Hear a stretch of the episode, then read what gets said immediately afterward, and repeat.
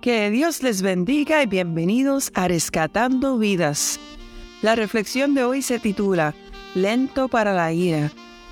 En la sala de un aeropuerto, una joven esperaba su vuelo de transbordo. Como debía esperar por muchas horas, compró un libro para pasar el tiempo. También compró un paquete de galletitas. Un hombre se sentó al lado de la bolsa de galletitas. Abrió una revista y comenzó a leer. Cuando ella tomó la primera galletita, el hombre también tomó una. Ella se sintió indignada, pero no dijo nada. La joven pensó, pero qué descarado. Si yo estuviese más dispuesta, le daría una cachetada para que jamás se le olvide. Cada vez que ella agarraba una galletita, el hombre también tomaba una. La situación la tenía tan indignada que no conseguía reaccionar. Cuando quedaba solo una galletita, pensó, ah, ¿qué será lo que este señor hará ahora? Entonces el hombre dividió la última galletita por la mitad y dejó la otra mitad para ella. Molesta, cerró su libro, agarró sus cosas y se dirigió al lugar de embarque. Luego, en el interior del avión, Miró dentro de la bolsa y para su sorpresa, su paquete de galletitas estaba allí, todavía intacto, cerrado. El hombre había compartido sus galletas sin sentirse indignado, nervioso, consternado ni alterado, mientras que ella quedó muy trastornada, pensando que estaba compartiendo las de ella con él, y ya no había más tiempo para explicar, ni para pedir disculpas. Lento para enojarse.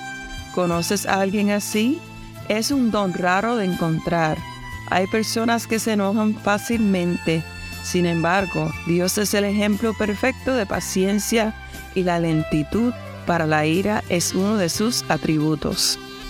La palabra del Señor dice en Jonás 4, versículos 2, Entonces le reclamó al Señor, Sabía que tú eres un Dios misericordioso y compasivo, lento para enojarte y lleno de amor inagotable. El enojo es una emoción muy dañina y sumamente peligrosa.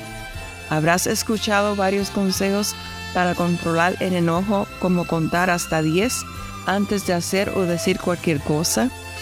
Por lo menos te da tiempo de pensar un poco para que las emociones no te ganen tan fácilmente. El enojo no proviene de Dios y tiene el poder de dominarte. Es enemigo del ser humano. Rompe lazos familiares, divide amistades y rompe hogares. Dios nos instruye a cómo lidiar con esa emoción y nos dice en Efesios 4, versículos 31 y 32. Quítense de vosotros toda amargura, enojo, ira, gritería y maledicencia y toda malicia. Antes sed benignos unos con otros, misericordiosos, perdonándonos unos a otros, como Dios también os perdonó a vosotros en Cristo. También en Santiago 1, versículos 19 y 20, nos dice, por esto, mis amados hermanos, todo hombre sea pronto para oír, tardo hablar, tardo para irarse, porque la ira del hombre no obra la justicia de Dios.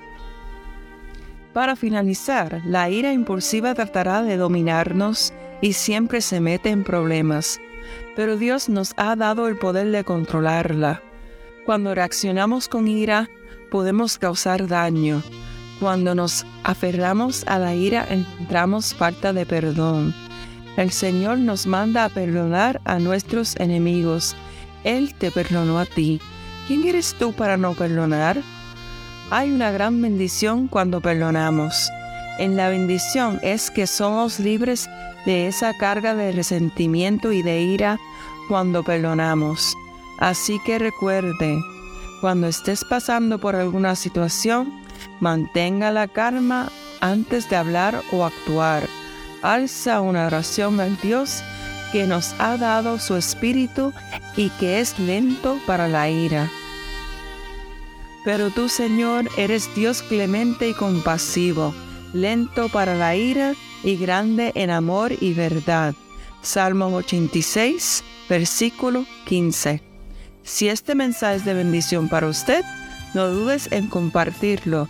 Que Dios les bendiga en el nombre de Jesús. Amén, amén.